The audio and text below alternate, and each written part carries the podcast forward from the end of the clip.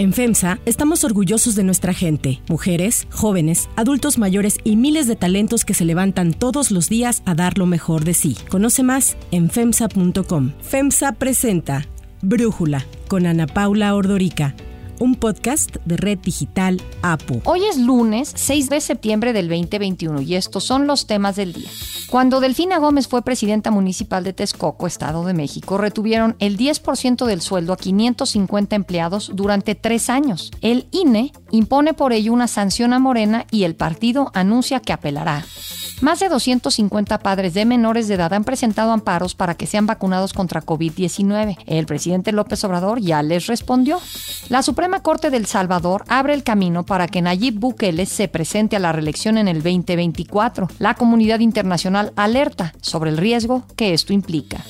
Autoridades sanitarias de Brasil suspenden partido de fútbol porque algunos jugadores violaron las medidas sanitarias. Pero antes vamos con el tema de profundidad busca que las personas que estamos toda Iberoamérica y en España preocupadas por la degradación de la democracia, de las libertades y del Estado de Derecho, podamos constituir algún tipo de alternativa, alguna estructura permanente de oposición a lo que ha sido el Grupo de Puebla, el Foro de Sao Paulo, que son los principales culpables de la decadencia económica, de la decadencia democrática y de la decadencia de libertades en, toda la región iberoamericana y también en España. Esta es la voz de Santiago Abascal, presidente del partido de ultraderecha de España, Vox. La semana pasada, 16 senadores panistas encabezados por Julen Rementería decidieron reunirse con Santiago Abascal, presidente del partido español de ultraderecha Vox para firmar la Carta Madrid, con la que dijeron se busca detener el avance del comunismo en la iberoesfera. Y esto ha desatado una fuerte polémica. En su visita al Senado, Abascal explicó que la iberoesfera es una comunidad de naciones libres con más de 700 millones de personas que comparten una herencia cultural. No obstante, tras las críticas recibidas por este encuentro, Julen Rementería, que es coordinador de los senadores panistas nada más y nada menos, salió a dar una conferencia de prensa en la que aseguró que la firma de esta carta no representa ninguna alianza del PAN con nadie. No supone ningún este, ultraderechismo. Tras el encuentro, el presidente Andrés Manuel López Obrador señaló que Vox y el PAN son lo mismo y calificó de vergonzosa la reunión. Este grupo, que es equivalente al yunque ultraconservadores del Vox,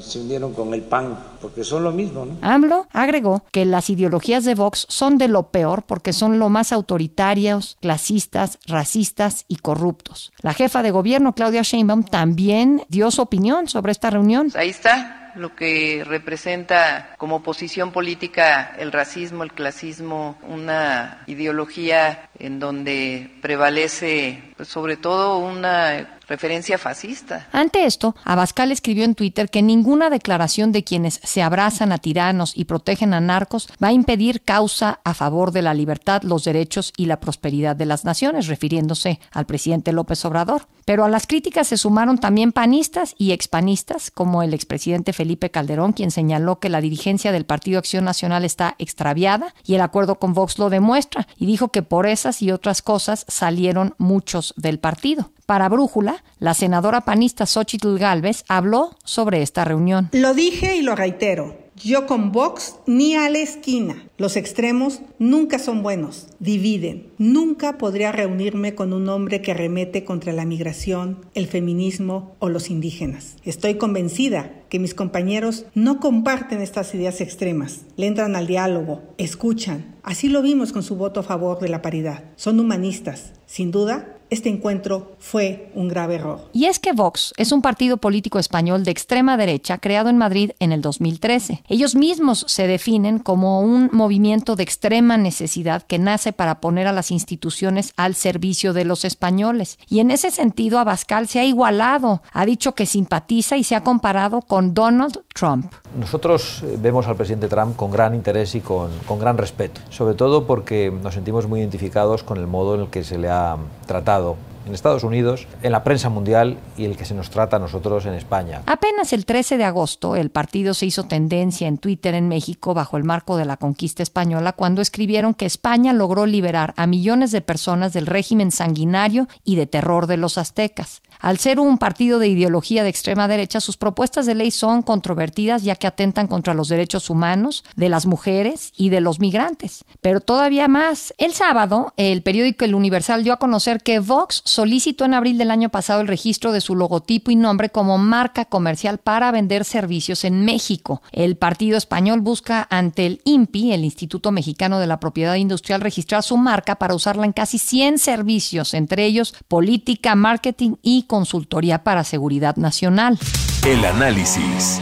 Para profundizar más en el tema, agradezco a Sabina Berman, periodista, escritora y columnista en El Universal, platicar con nosotros. Sabina, ¿cuáles son las implicaciones que ves tú de la decisión de la dirigencia panista de abrazar a Vox? Bueno, el PAN es un partido que se ha quedado sin relato, sin relato de futuro. ¿Qué es un partido político sin relato de futuro? No tiene nada que ofrecer. Entonces, en vista de este vacío de relato, tienen dos opciones.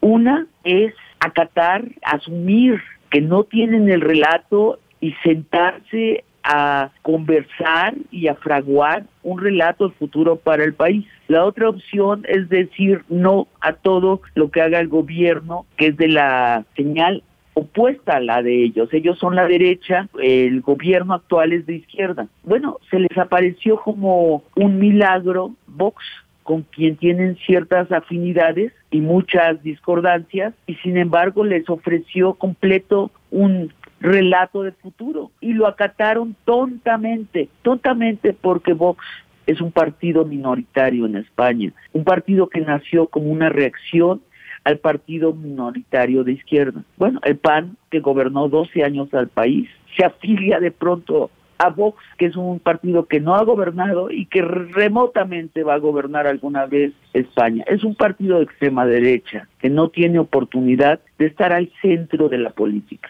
Es una tontería lo que hizo, yo no diría que el PAN, ciertas personas del PAN. Ahora, tú dices, y coincido mucho contigo, que eh, se quedó sin relato y no tiene cómo de alguna forma atraer pues a los votantes. Y entonces anda pues pensando como fue en la elección pasada que era una buena idea aliarse con el PRI y ahora pues quizás algunos sienten que es una buena idea abrazar a Vox. Pero yo en ese sentido te preguntaría pues no sería contrario a lo que estamos viendo que si ahorita lo que atrae a los votantes sería moverse al centro la gente no está siendo tan partidaria no está haciendo exactamente lo opuesto a lo que podría generarle mayores votos el PAN por supuesto, moverse a la extrema derecha es resignarse a ser un partido minoritario. El PAN tiene una historia demasiado trascendente para tener esta deriva. Por eso es que los panistas más trascendentes están diciendo ni locos, nos vamos con Vox. Además, el discurso de Vox en el 90% no tiene sentido en México.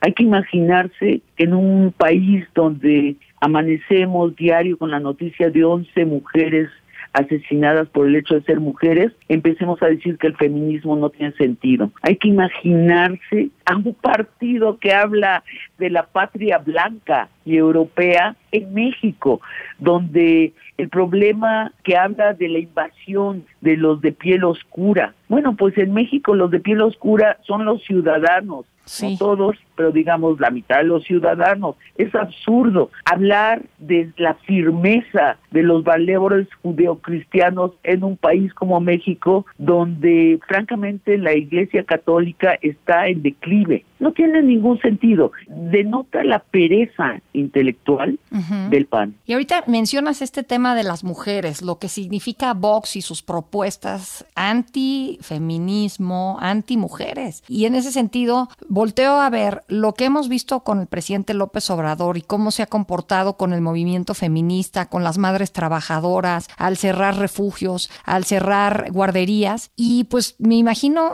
que muchas mujeres dirán, bueno, pues López Obrador no es la respuesta, pero pues el PAN aliado con Vox tampoco, ¿no? Por supuesto, yo creo que una de las vertientes más impopulares del obradorismo es su antifeminismo. Entonces, imagínate que ahora se tome el antifeminismo como bandera. es muy desencaminado. Por eso yo escribí una columna que es francamente graciosa. Creo que se equivocaron por pereza intelectual. Debieron haber entendido lo que era Vox. Imagínate que el líder de Vox insiste en referirse a México escrito con J. Esto no es baladí. El señor Abascal está diciendo no existió la independencia de México de España. Regresamos a la ortografía de época colonial. Es absurdo, no tiene sentido. Nada más denota cómo ese grupo de panistas que le dieron la bienvenida no tienen idea de lo que es la política. Y otro tema es que las últimas semanas no habían sido, desde mi punto de vista, no sé si tú coincidas, Sabina, buenas para el gobierno de Andrés Manuel López Obrador. Incluso tuvo que hacer pues toda esta serie de movimientos, que hubo cambios en dos secretarías muy importantes como Hacienda y Gobernación. Su consejero jurídico renunció. O sea, se estaba viendo una crisis o un momento complicado en el gobierno de Andrés Manuel López Obrador y de pronto el PAN dice, no, véngase para acá, nosotros queremos atraer la atención al presentar esta alianza inexplicable. Es explicable nada más en ese sentido de que no tienen relato de futuro y creyeron que podrían comprarlo completito un relato de futuro traído de España. Sí, pero no no embona con la situación mexicana y es el relato de futuro de un partido minoritario en España. Eh, sí, es, es desencaminado y además, como bien dices, le quitaron al presidente el protagonismo de los problemas para asumirlos ellos. Por eso yo creo que es una situación cómica. Lo interesante será las decisiones que tome el PAN. Sabina Berman, muchísimas gracias por platicar con nosotros. Si te gusta escuchar Brújula, te invitamos a que te suscribas en tu aplicación favorita o que descargues la aplicación Apo Digital. Es totalmente gratis y si te suscribes será más fácil para ti escucharnos. Además, nos puedes dejar un comentario o calificar el podcast para que sigamos creciendo y mejorando para ti. Hay otras noticias para tomar en cuenta. 1.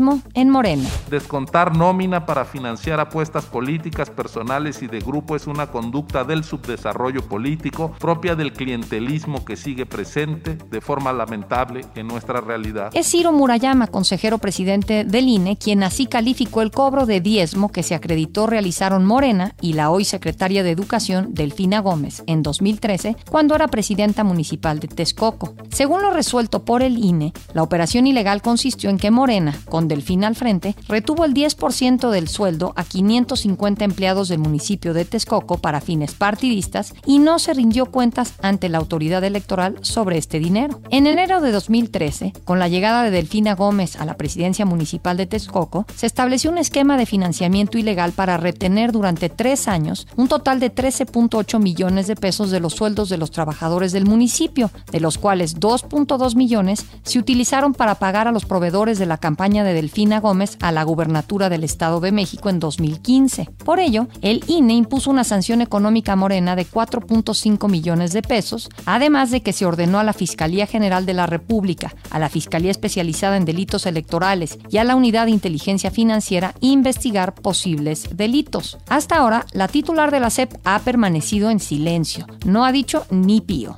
El que sí se ha pronunciado es el dirigente nacional de Morena, Mario Delgado, que consideró que el INE busca sancionar de forma dolosa a Morena, además de señalar que la investigación estuvo llena de irregularidades. Adelantó que en los próximos días presentarán un recurso de apelación ante el Tribunal Electoral.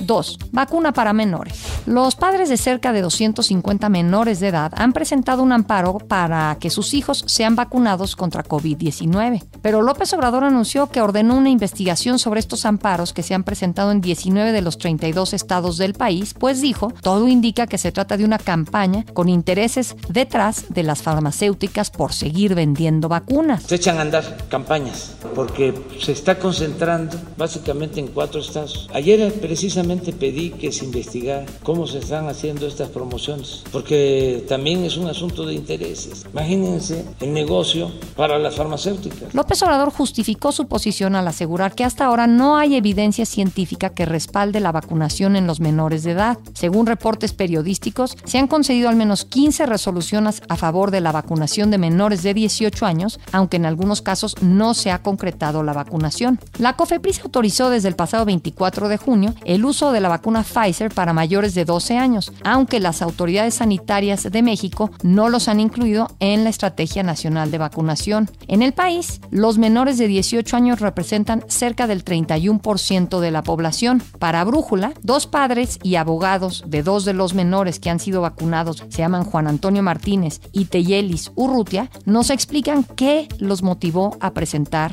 estos amparos. Antes que ser abogados somos padres y somos padres de dos eh, chicos de 13 años de edad. Evidentemente, pues eh, nosotros ya estamos vacunados y nos preocupaba la situación que ellos no, no lo estuvieran. Eso fue lo que nos impulsó. Eh, vimos las noticias, vimos que en otros estados estaban interponiendo amparos y obviamente como abogados pues quisimos hacer lo mismo aquí en la Ciudad de México para nuestros hijos. Ese fue nuestra mayor motivación. No tenemos otra motivación, no tuvimos otra motivación más que hacer uso de obviamente pues de nuestra profesión para poder obtener un amparo a favor de nuestros hijos y que fueran vacunados. 3. Bukele. La Suprema Corte del Salvador resolvió que el presidente Nayib Bukele puede reelegirse para cumplir dos periodos consecutivos al frente del gobierno. Esto le abre la puerta para que se presente a la reelección en el 2024. El fallo de la Corte fue rápidamente cuestionado, pues fue apoyado por magistrados que fueron designados por legisladores del partido gobernante en mayo tras una polémica destitución de los que hasta ese entonces presidían la Corte.